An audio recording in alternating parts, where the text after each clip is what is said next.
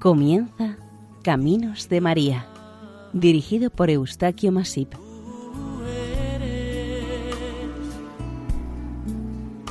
entre todas las mujeres. Sean bienvenidos a Caminos de María, un programa realizado por el equipo de Radio María Nuestra Señora del Lledó de Castellón. Les ofrecemos hoy el capítulo dedicado a Nuestra Señora de Guápulo y a Nuestra Señora de Quinché, de Ecuador. Quiero ser pequeña como tú, María como tú, pequeña esclava del Señor para decir sí siempre a mi Señor. Quiero orar como tú, María como tú, orar con el corazón para estar siempre en la presencia de mi Señor.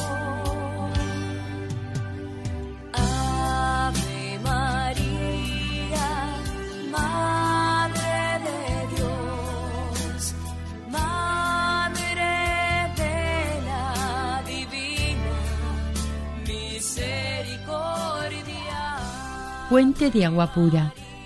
Este es el significado del vocablo que los nativos andinos le dieron a esta imagen de la Virgen María de Guapulo, entronizada en un santuario entre la meseta de Quito y el valle de Cumbayá, un territorio ondeante dentro de los límites de la cordillera andina. El Ecuador es un país latinoamericano que tomó este nombre por hallarse en el punto de la Tierra que la línea imaginaria del Ecuador de nuestro planeta lo cruza de este a oeste o viceversa. Es un país de enorme diversidad geográfica y biológica. No en vano tiene la mayor densidad de ríos y riachuelos por kilómetro cuadrado del mundo. Por consiguiente, nos ofrece una ubérrima vegetación y una variadísima fauna. Todo su territorio puede considerarse una verdadera reserva de la biosfera. Sobre una zona mesetaria andina se halla la ciudad de Quito, a 2.690 metros sobre el nivel del mar. Es la capital de Ecuador y a sus pies se extiende el valle de Tumbaco. Esta zona fue descubierta en el siglo XVI por una expedición dirigida por Francisco Pizarro, el mismo explorador español que también participó en el descubrimiento, tras esta hazaña andina del río Amazonas. La primera fundación cristiana en el reino de Quito aconteció el 15 de agosto de 1534 y no se erigió a un santo, sino a la Virgen María. Esta zona ecuatoriana de Guápulo es un espacio rodeado de grandes quebradas en el que se halla el santuario de Nuestra Señora, ahora conocida como Virgen de Guápulo, que en su origen es una imagen de la Virgen de Guadalupe, obra del escultor Diego de Robles y que fue policromada por Luis de Rivera. Para llegar a este punto de Ecuador, de tanta devoción mariana, hay que recorrer una empedrada vía conocida como el Camino de los Conquistadores, una ruta que ya utilizó en 1542 Francisco de Orellana como camino que le llevaría a descubrir la amplísima cuenca del río Amazonas. Cuando Balboa tomó posesión del Océano Pacífico y le puso este nombre, en sus manos llevaba un estandarte como imagen de la Virgen. Pizarro a una de sus naves le puso por nombre Concepción, y bajo la protección de la Virgen María se alzó al descubrimiento y conquista de los Andes, contando en sus hazañas con la protección de María. En lo alto de la meseta, en una amplia explanada, está la iglesia de la Virgen del Guápulo. La iglesia y sobre todo su fachada sobrecogen al visitante al ver este conjunto arquitectónico por su belleza y grandeza, por estar ubicado en un lugar tan escarpado y realizado en una época de tantísimas dificultades y penurias. En 1587 a este lugar se le conocía entre los aborígenes como Wasayaku y por comodidad, por simplificación o por resultarles de difícil pronunciación al incorporar una imagen de la Virgen de Guadalupe, derivó en Guápulo. Aquella fue una sencilla ermita que al poco tiempo el señor obispo de Quito, López Solís, en 1593 determinó que se construyera una segunda ermita más grande para que se venerara en ella a la imagen de la Virgen de Guadalupe que trajeron los extremeños a estas tierras desde un principio, y por supuesto a los numerosos devotos que se iban sumando a esta devoción mariana residente en este templo. Este obispo de Quito, López Solís, fue un gran devoto de la Virgen de Guápulo y uno de sus más importantes promotores. A partir de este momento, muchos poblados, caseríos y misiones se pusieron bajo el patrocinio de la Virgen María. Concepción, La Paz, Asunción, Rosario, Los Ángeles, dedicada a Nuestra Señora de los Ángeles, y etc. Un país con una geografía tan complicada, inestable y rodeada de volcanes, no dudó en encomendarse a la divina medianera, nadie como ella para estar más cerca de Dios y confiarle sus tierras, sus montes, sus casas, sus vidas y la esperanza en ella por ser la distribuidora de dones y gracias en boca del pueblo. Es por esto que todas las localidades ecuatorianas participan de la misa reverente y filial devoción por María. Al apuntar el día, tanto la capital como otras muchas ciudades se saludaba rezando el Santo Rosario a la estrella de la mañana. A la hora del ángelus se aclamaban a la Virgen diariamente. Al atardecer, bajo la enorme cúpula del cielo, se realizaban curiosas y devotísimas procesiones en las que participaban los fieles y las autoridades con un gran sentimiento reverencial.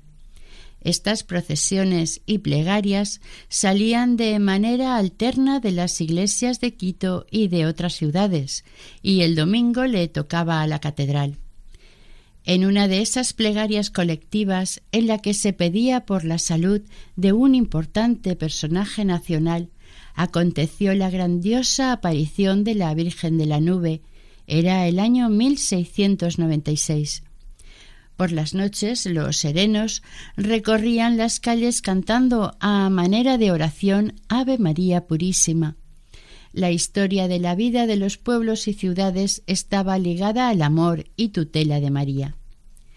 Es evidente que las congregaciones religiosas establecidas en estos países desde el principio compitieron entre ellas para llamar la atención de los fieles de la enorme importancia que supone la devoción a la Virgen y se estableció entre ella y los fieles una extraordinaria correspondencia de afecto, ayuda y protección.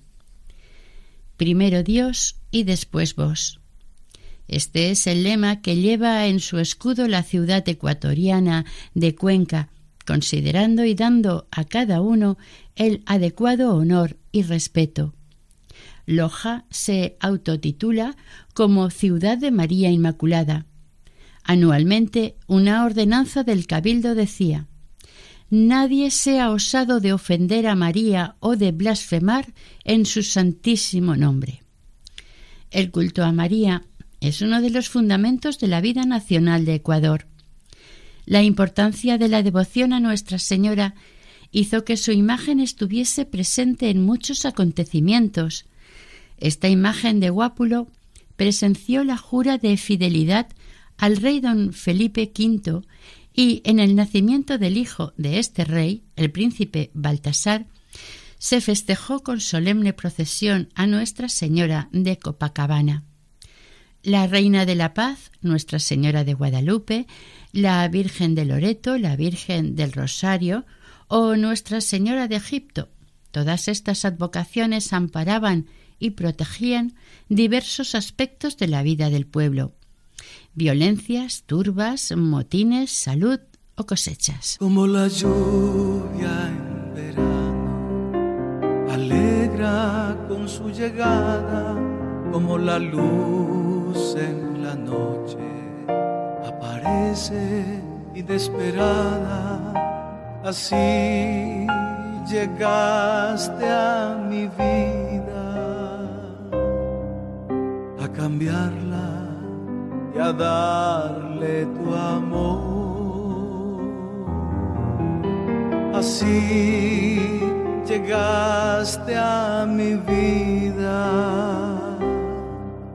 a cambiarla y a darle tu amor. Como la música al verso ayuda a formar canción como el abono a la planta. Trae un fruto mejor. Así trajiste esperanza a mi vida y a mi corazón. En la actualidad, la iglesia y santuario ya puede afirmarse que se inició en 1430 con los misioneros franciscanos y se terminó en 1696. Su principal propulsor y autor de los planos fue el padre franciscano Fray Antonio Rodríguez. Para algunos historiadores, estudiosos e investigadores, esta iglesia es una notable joya arquitectónica del siglo XVI. El franciscano Fray de Dios Navas, al referirse a este santuario, dice La fundación de este santuario es una de las mejores reliquias entre los santuarios que ha dejado la colonia. Se realizó el año 1620. Hace constar que la imagen de la Virgen de Guápulo o de Guadalupe sirvió de modelo a otras importantes imágenes de devociones marianas andinas, Nuestra Señora del Cisne y Nuestra Señora del Quinché. Todas las primicias que generaban riqueza estaban dedicadas a la Madre de Dios, en una advocación mariana. Cuando Rodrigo de Arcos encontró las minas de Cañaribamba, les puso el nombre de Nuestra Señora del Rosario. La invención de nuevos métodos de extracción de plata se dedicó a la Virgen de Guápulo. Los mineros de la mina de Zaruma, dedicada a la extracción de oro, la dedicaron a Nuestra Señora de la Consolación, y cuando del primer astillero colonial de Guayaquil se botaron los nuevos barcos, todos se bautizaron con nombres que pudiesen agradar a Nuestra Señora. María era el principio y el fin de una naciente patria. El santuario de Nuestra Señora de Guápulo es un templo amplio, reformado y hermosamente decorado, que perteneció desde el principio a un antiguo monasterio de los frailes menores, cuando se inició la época colonial. Pasado un tiempo, a partir del siglo XVI, se le hicieron diversas modificaciones, interviniendo en estas labores varios arquitectos y constructores. La fachada de este templo se realizó en estilo renacentista y está culminada por una blanca y robusta espadaña. También pueden observarse en el frontal de este templo ejemplos de influencias barrocas y neoclásicas. Está edificado de una sola nave, sobre planta de cruz latina. Tiene una longitud de unos sesenta metros y una anchura de casi treinta. La gran y bellamente decorada cúpula del crucero, construida sobre un tambor con ventanas, tiene una linterna en su cúspide por la que entra la luz del exterior y facilita su ventilación.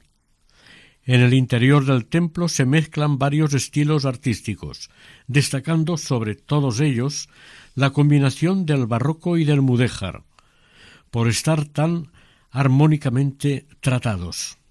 El púlpito y los retablos fueron encargados al escultor nativo Juan Bautista Menacho y las pinturas de los lienzos de sus paredes, con milagros de la Virgen de Guápulo, al artista pintor Miguel de Santiago. El emperador Carlos V, en el siglo XVI, envió desde España a Quito un lienzo pintado de la Virgen de Guadalupe. Esta es la obra más antigua dentro del museo de este santuario. El sacerdote José Herrera fue otro entusiasta propulsor del santuario y de la Virgen. El caso es que se dedicó a recorrer América con la imagen peregrina que regaló el emperador a la ciudad de Quito y al santuario de la Virgen de Guápulo. Desde su fundación han sido muchas las limosnas y donaciones que se han ofrecido a esta imagen de la Virgen, cosa que ha ayudado a su construcción, modificación y mantenimiento, además de enriquecerla con obras de artistas reconocidos. Todo esto ha incrementado el patrimonio artístico del santuario y de la propia ciudad de Quito. Desde finales de 2001, la antigua sacristía ha sido habilitada para sala de museo. En él se muestran tres salas de exposición con obras restauradas por el convenio establecido entre Ecuador y España de 1987 a 1993. En la primera sala se halla la obra cumbre en arte colonial del artista Miguel de Santiago, el pintor quinteño del siglo XVII. Se nos muestran doce cuadros bajo el título de Los milagros de la Virgen de Guadalupe. En la segunda sala se exhiben diferentes obras, como una Virgen María, una escultura anónima del siglo XVI, un crucifijo, también escultura anónima del siglo XVII y varias esculturas de ángeles, todo esto de autores desconocidos del siglo XVIII. Existen decoraciones propiamente marianas, como columnas de plata y mariolas, todas anónimas del siglo XIX. En la tercera sala pueden verse obras como el Calvario, algunos bargueños, estos son escritorios de madera, pinturas y esculturas anónimas del siglo XIX como un San Pedro de Alcántara, un San Antonio de Padua y otro titulado El Señor del Río. Son muchas más las obras que pueden verse en este primer santuario mariano de Ecuador y su museo franciscano. En 1736 se terminó el dorado del Jubé del Coro o Coro Alto, que fue destruido por un incendio en 1839, lo mismo que el bello retablo del altar mayor. Su calado morisco armonizaba plenamente con el púlpito y altares laterales. Este púlpito y el altar mayor eran de los mejores de Sudamérica, tanto por su estilo como por su forma. En el cuadro de la Inmaculada Concepción, enmarcado en estilo barroco, están pintados varios personajes ilustres de la época, papas, reyes y doctores de la Iglesia. En el cuadro del órgano celestial destaca la Virgen del Pilar y sus cinco cuadros laterales y superiores. En el crucero derecho está el retablo de San Pedro de Alcántara, un retablo dividido en tres cuerpos y coronación, Curiosamente, en el crucero derecho se halla el retablo de la Virgen de la Nube. En el dicho central está la imagen de la Virgen bajo esta advocación. El retablo del altar mayor, como se ha dicho anteriormente, fue también destruido por un incendio en el siglo XIX. Este retablo había sido realizado en pleno siglo XVI y en este incendio quedó totalmente destrozado. En la actualidad se le ha hecho un retablo semejante y con las mismas características que poseía el incendiado. La capilla del Santísimo tiene un retablo en miniatura que es único en Ecuador. Es de estilo arabesco y con espejitos. En su nicho central se ve a la Virgen peregrina de Guápulo. Lleva un vestido bordado en hilo de plata con el escudo del águila bicéfala carolina, y la Virgen de Guadalupe de Extremadura, y es una obra de origen español del siglo XVI. Este santuario es un centro secular de peregrinación para las devotas gentes de Quito y del resto del país, Además, es un espacio especialmente solicitado para conciertos musicales por su notable acústica.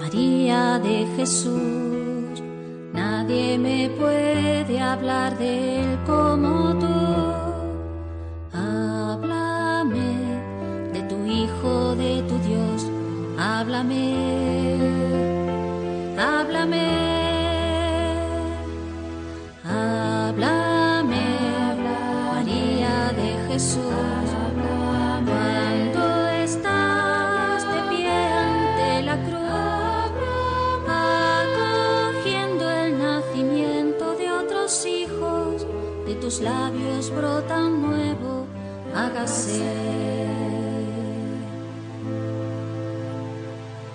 Te hablaré de aquel momento en que el ángel me anunció que de mí nacería el Mesías Salvador.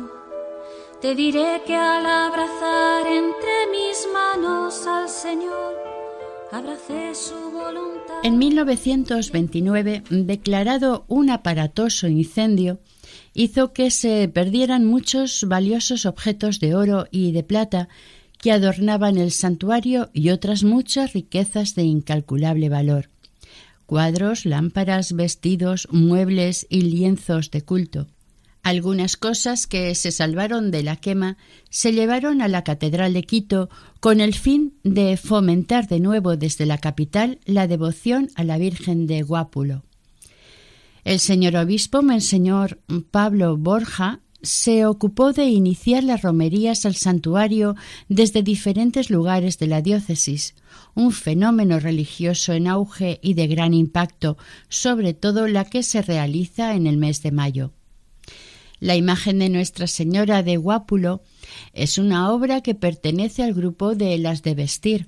Esta es una imagen vestida con ropaje bordado en hilo de plata. Lleva el escudo del águila bicéfala imperial y el santuario de la Virgen de Guadalupe de Extremadura. El altar que preside se dice que es único por su originalidad Está entre lo chinesco y lo morisco, el barroco y el churrigueresco. A esta iglesia pertenece la cofradía de Nuestra Señora de Guadalupe. En un antiguo cuadro puede entenderse como unos mercaderes se acogieron al amparo de la Virgen en un momento de naufragio por temor a perder sus mercancías en el mar. La parroquia adscrita al santuario de Nuestra Señora de Guápulo está atendida por los padres franciscanos desde 1936 y contiguo al santuario funcionó durante un largo tiempo el colegio seráfico.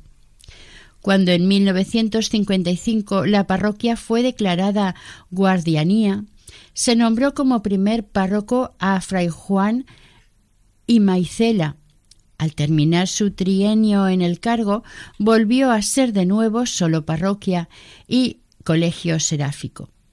El 14 de enero de 1958 se celebró el 50 aniversario del colegio con un sencillo y fraternal programa, contando con la asistencia de invitados muy especiales como Fray Julián Bermúdez, el primer seráfico, y Monseñor Bernardino Echevarría Ruiz, el primer obispo de Ambato. Entre 1936 y 1939 se construyeron los pabellones del colegio, siendo su rector Fray Pedro Pablo Andrade y como ministro provincial Fray Francisco Roldán. En la actualidad este edificio está arrendado a la Universidad SEC. Los diferentes párrocos que han regido este santuario se han ocupado muy especialmente de fomentar y difundir el culto a Nuestra Señora, la Virgen María, bajo la advocación de Virgen de Guápulo. El trabajo, el servicio y el culto siempre ha sido muestra de una filial devoción y respeto a la Madre de Dios. Este santuario es el lugar preferido para contraer matrimonio los habitantes de Quito. Ecuador, como otras naciones sudamericanas, consideraron como muy bueno, a pesar de sus debilidades, conflictos y pobreza, el sentirse profundísimos devotos de la Virgen María, porque ella es la Madre. Estos pueblos ecuatorianos, desde la infancia, viven y sienten los más constantes y limpios afectos hacia la Madre del Cielo. Estas gentes están volcadas en y para María, porque ella ha sido y es consuelo de sus aflicciones, fortaleza de sus almas, luz en el apostolado y un modelo a seguir y perpetuar. María es la esperanza de su porvenir. María llegó de la mano de los españoles que en sus viajes la Virgen les resultaba santo y seña a través de mares y tierras, y su compañía les ayudaba y mitigaba de las penosas empresas y dificultades que los navegantes hispanos encontraban en cada momento. Al mismo tiempo, la Virgen fue escudo y defensa de los pueblos aborígenes. En las banderas los conquistadores llevaban frecuentemente una imagen de la Virgen y en Coaque se sorprendieron al ver cómo este apartado pueblo veneraba la imagen de una mujer con un niño en sus manos. Y curiosamente los nativos le daban el nombre de María Mesella. El 15 de agosto de 1534 se erigió la primera fundación cristiana en el reino de Quito, Luego, el obispado que se creó en esta ciudad se puso bajo la protección de la Virgen María y por expreso mandato de los reyes, la catedral se dedicó a la gloriosa asunción de la Virgen María.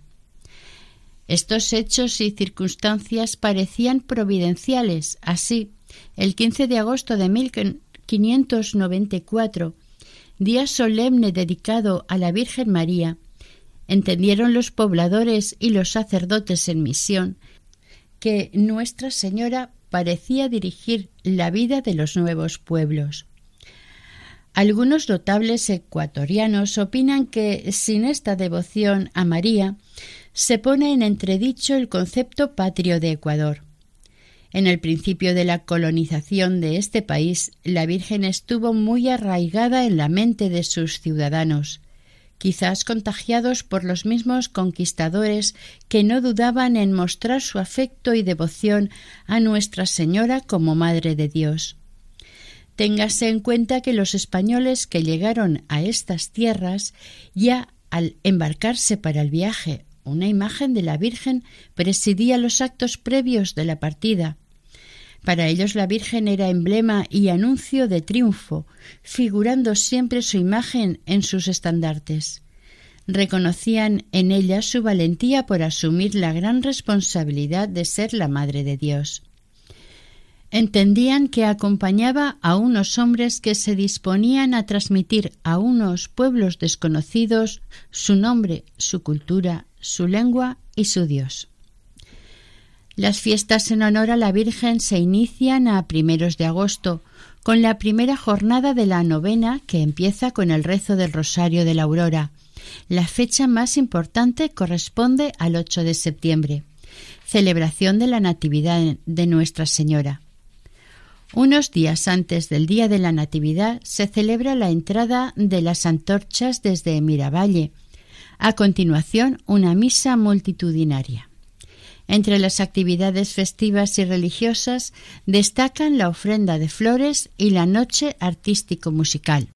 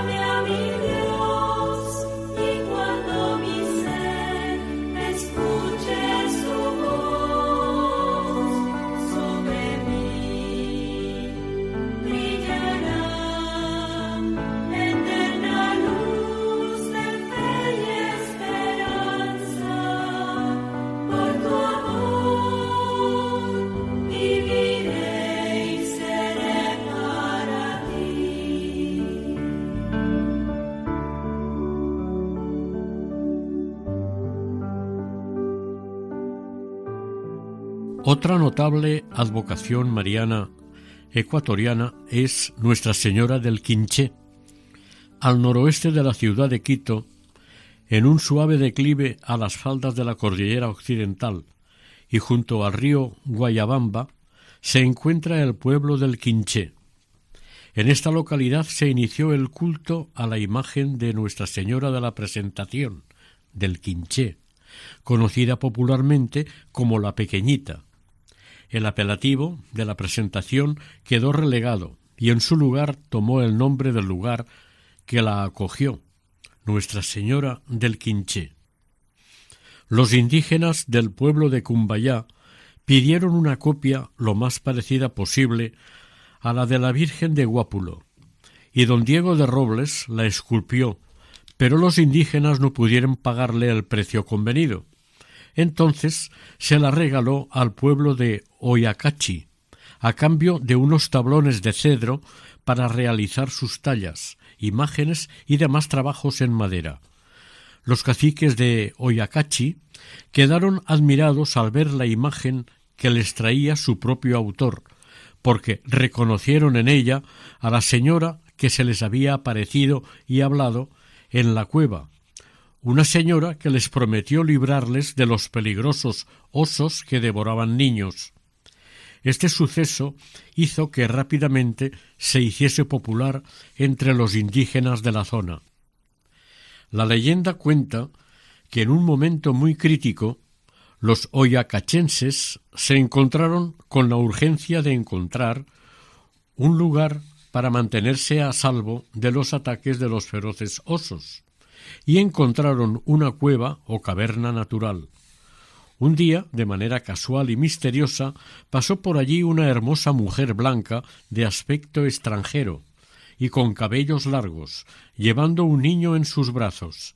Esta mujer consoló a las gentes y les contó que podía librarles de tan peligrosa invasión de osos. Pero les puso una condición, les pidió que se convirtieran a la religión católica y se hicieran evangelizar por algún sacerdote cercano a su poblado. Si extraña fue su sorprendente aparición, no lo fue menos su desaparición. Era en los momentos del ocaso, del atardecer, nada más terminar de hablar con los asustados indígenas y de proponerles su condición, ella no aceptó la invitación para pasar la noche en el poblado e insistía en tener que estar enseguida en el quinché. Esto era imposible, porque ellos sabían la distancia, las horas de camino y las malas condiciones de éste para regresar hasta Quinché. La extraña mujer se marchó y volvió en dos ocasiones al poblado, siempre siguiendo la misma forma al llegar y al irse. Para los indios era desconcertante, pero decidieron probar lo que ella les sugirió. Se hicieron evangelizar y montaron una pequeña capilla dentro de la cueva. Entonces se enteró Diego de Robles y decide viajar con su obra hasta el escondido poblado. Era el año 1590 y cuenta el relato que los indígenas de Oyacachi se quedaron perplejos al ver una escultura tan bella. Decían que la escultura era la misma extraña señora que se les aparecía y desaparecía llevando un niño en sus brazos. Entonces no dudaron en adquirirla. Pagaron al artista con tablas de madera de cedro, árbol que abundaba en estos parajes. No en vano este lugar había tenido como nombre Cedropamba, que en lengua quichua significa llanura de cedro. Como era una madera de gran valor, el escultor quedó conforme con el trato e instalaron la imagen en la improvisada capilla.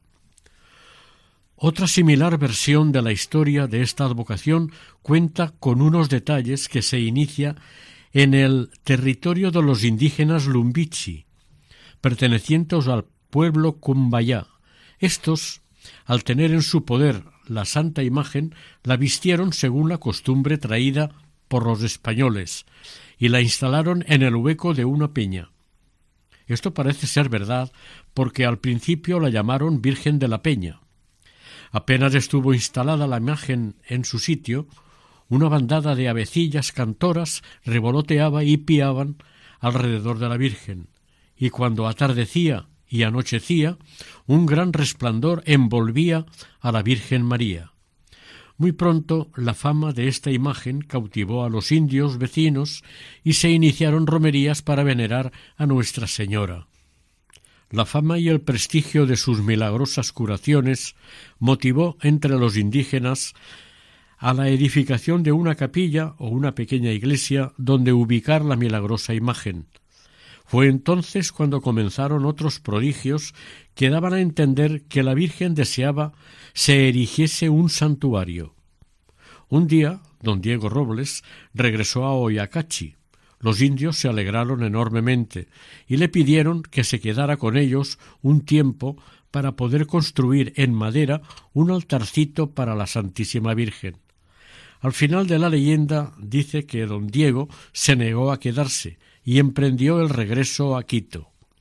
Al pasar por el puente de un caudaloso río, el caballo dio un salto y le lanzó fuera de la silla.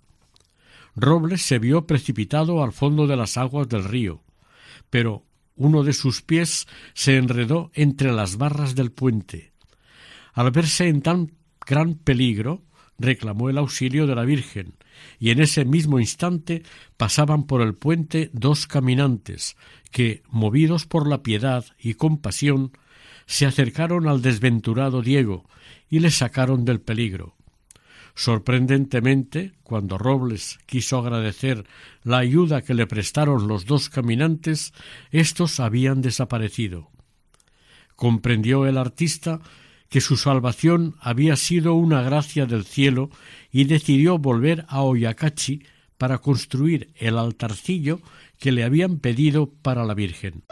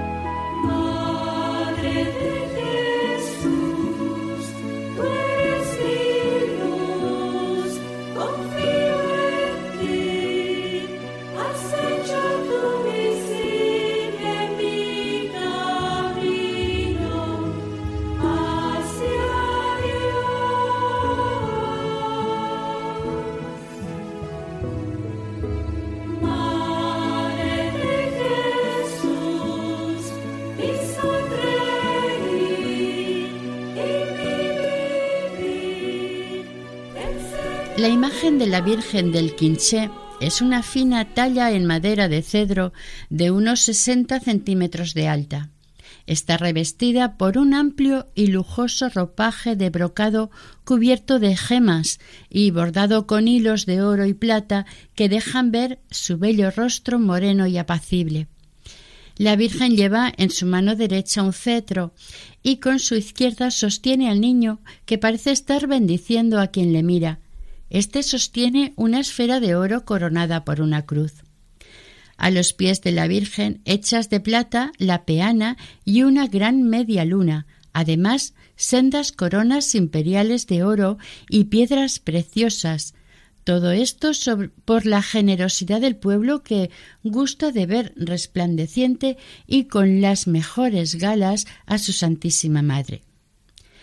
Al observar el rostro del niño Jesús, se observa que sus facciones evocan a los niños mestizos de aquellos lugares. La fina nariz de la madre está enmarcada por un delicado rostro ovalado, su boca es pequeña y de delgados labios.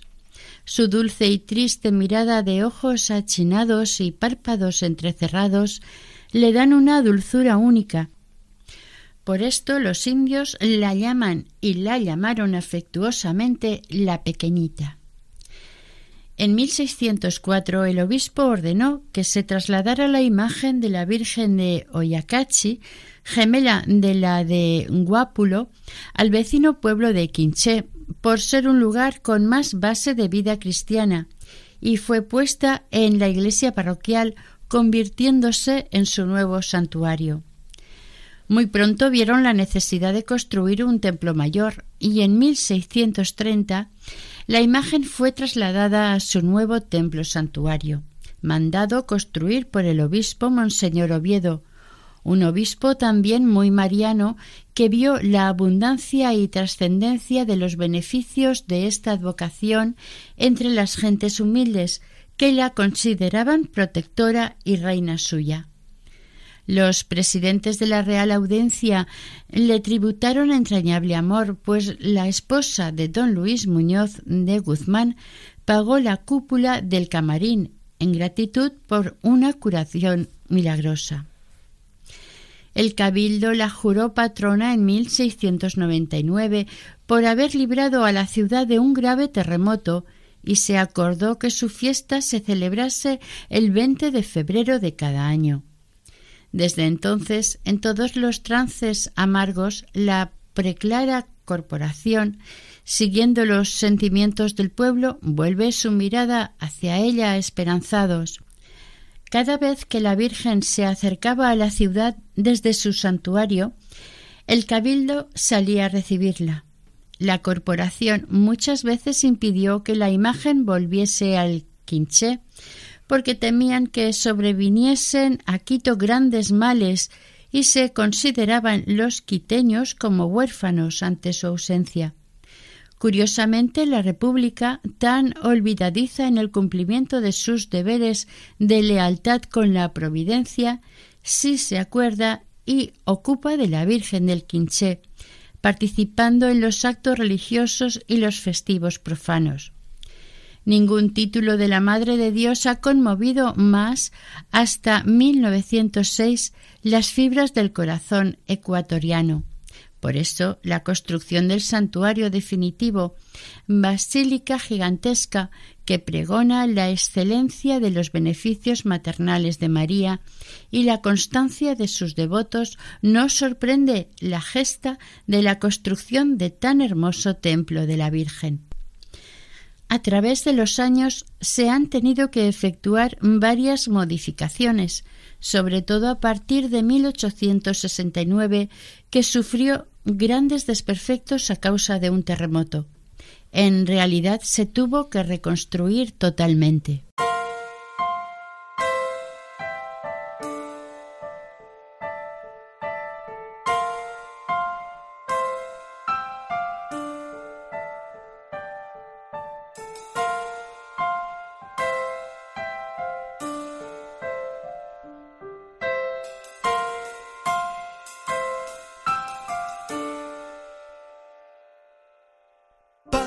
Sanando mi vida, pasa sanando mi ser, pasa sanando mi vida, pasa sanando mi ser. Espíritu Santo lléname de ti, Espíritu Santo. Haz tu obra en mí, Espíritu Santo.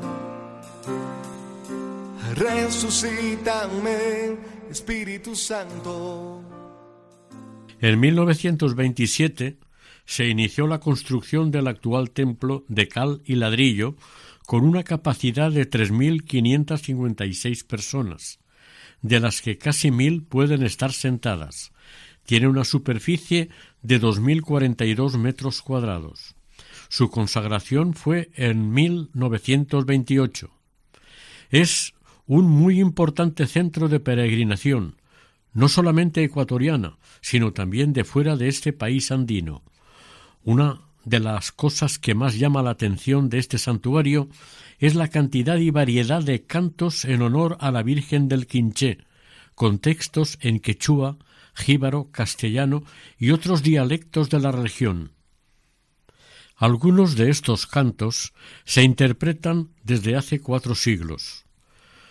Los cuerpos de las dos torres laterales están reforzados en sus esquinas por la parte inferior con bloques de piedra y la parte superior del cuerpo con ladrillo. Cada torre tiene tres cuerpos, rematadas con tambores o chavados cubiertos por cúpulas de nervadura. Es un templo en tres naves y de grandes dimensiones. La nave central está cubierta con bóveda de cañón corrido, las naves laterales cubiertas por cúpulas y en el crucero una gran cúpula. El altar mayor está algo más elevado que la nave central del crucero. Esta es una obra del padre Bruning, que tardó once años en edificarse.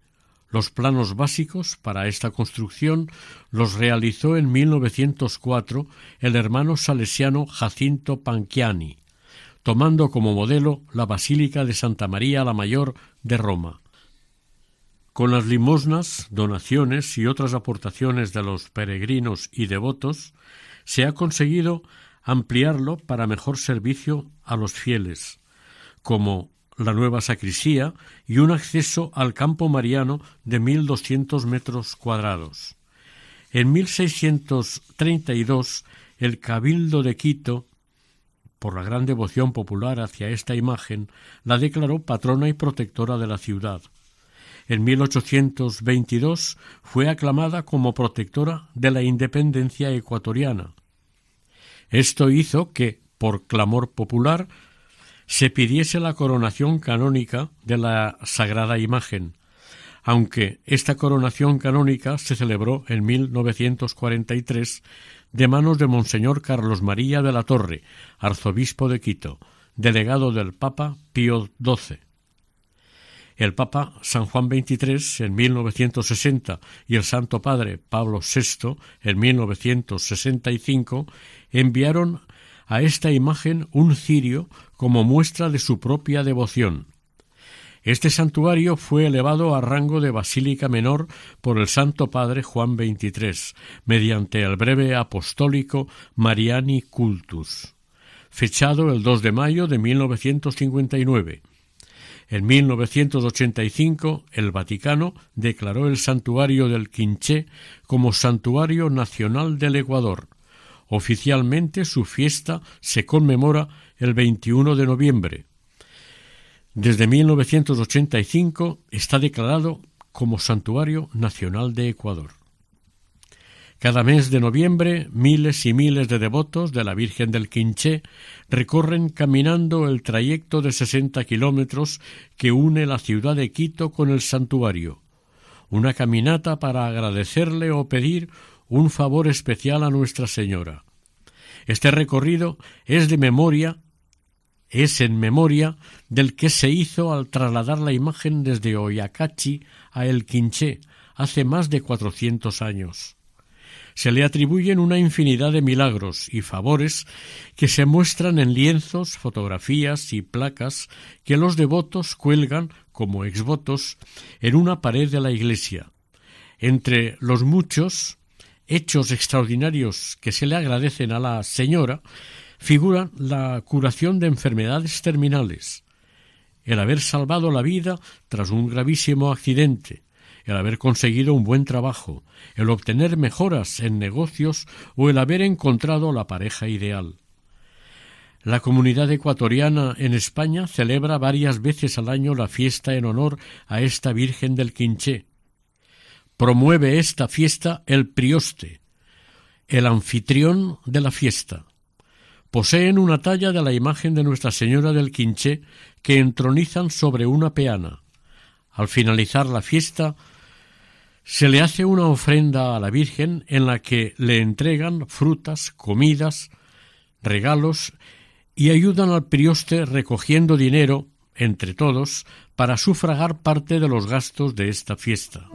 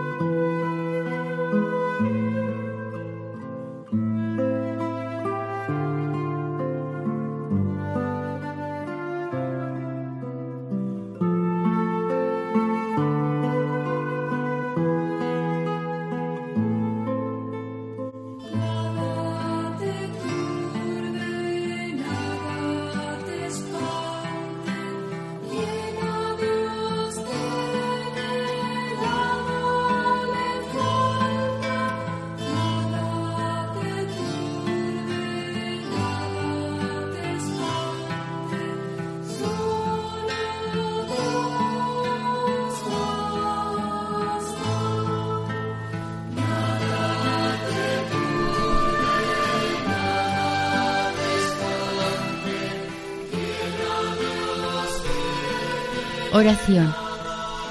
Oh Jesús Salvador nuestro, que quisiste que tu Madre, la gloriosísima Virgen María, fuera venerada en la hermosa imagen de Nuestra Señora del Quinché.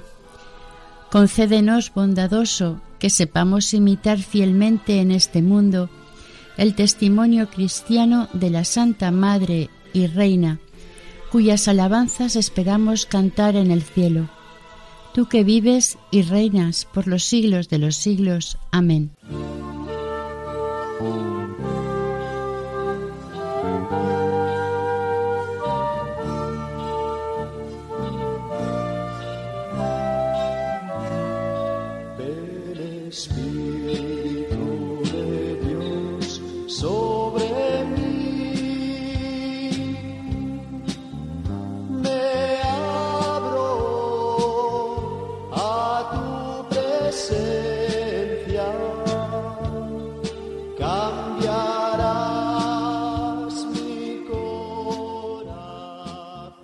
Finaliza aquí el capítulo dedicado a Nuestra Señora de Guápulo y a Nuestra Señora del Quinché de Ecuador, dentro del programa Caminos de María.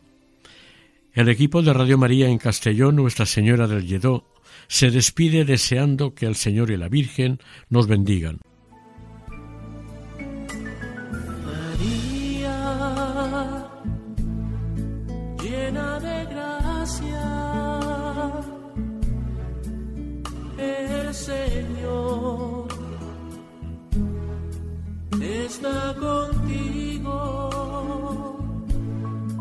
Han escuchado en Radio María Caminos de María, dirigido por Eustaquio Masip.